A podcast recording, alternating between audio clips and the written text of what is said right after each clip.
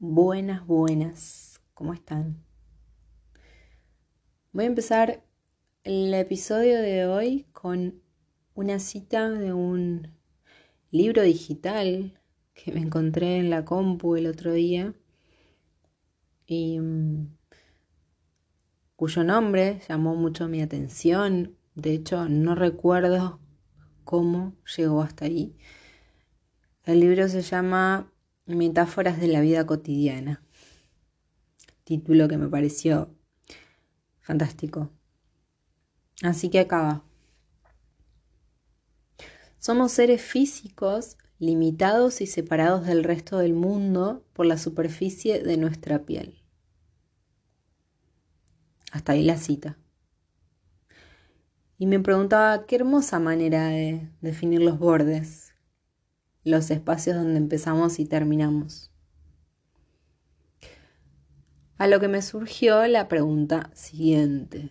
¿El tiempo nos pasa o le pasamos al tiempo? Estoy esperando que suceda X o voy a conseguir que ocurra X a medida que avance. ¿De qué lado crees que estás? ¿Quién dispuso que el pasado está atrás y el futuro adelante? ¿Cómo se definen las partes, los límites de algo tan metafórico como el tiempo?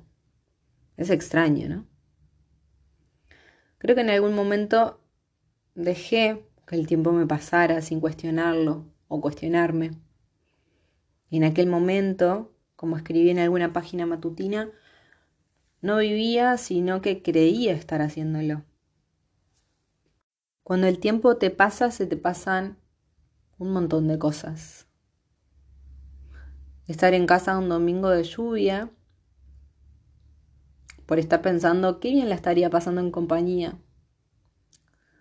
Se te pasa la oportunidad de conocer personas nuevas porque creíste que así como estaba tu círculo, estaba bien pero los círculos se pueden agrandar o achicar con solo mover un dedo.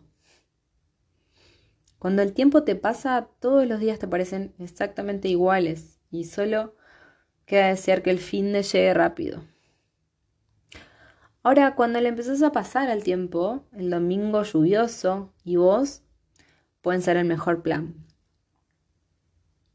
Empezás a ver en las personas que aparecen a lo largo de tu vida algo para aprender, algo para cultivar, algo de vos que no sabías que tenías.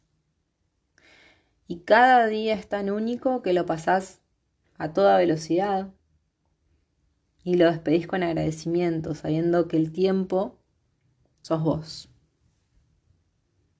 Cuando el tiempo es el objeto que se mueve, el tiempo vuela, se desliza lentamente o fluye. Cuando somos personas que nos movemos en el tiempo, somos nosotros quienes decidimos ir a toda prisa, pausarnos o encontrar el punto medio entre ambos. Sin adelante, sin futuro, inmanejable por otra parte, no hay lugar para la ansiedad. Sin atrás, sin pasado, imborrable, de eso estamos seguros, seguras, no hay espacio para la melancolía. Y creo que solo nos queda un bastardeado y cliché aquí y ahora que nos invita a sentir que podemos elegir el sentido, el ritmo, la destreza, todo lo que haga falta para volvernos hacedores de nuestro propio camino. No sabemos si hubo una vida anterior o si la habrá después. Usemos con conciencia esta que tenemos, que es la que nos toca. Y tratemos de vivirla con gracia.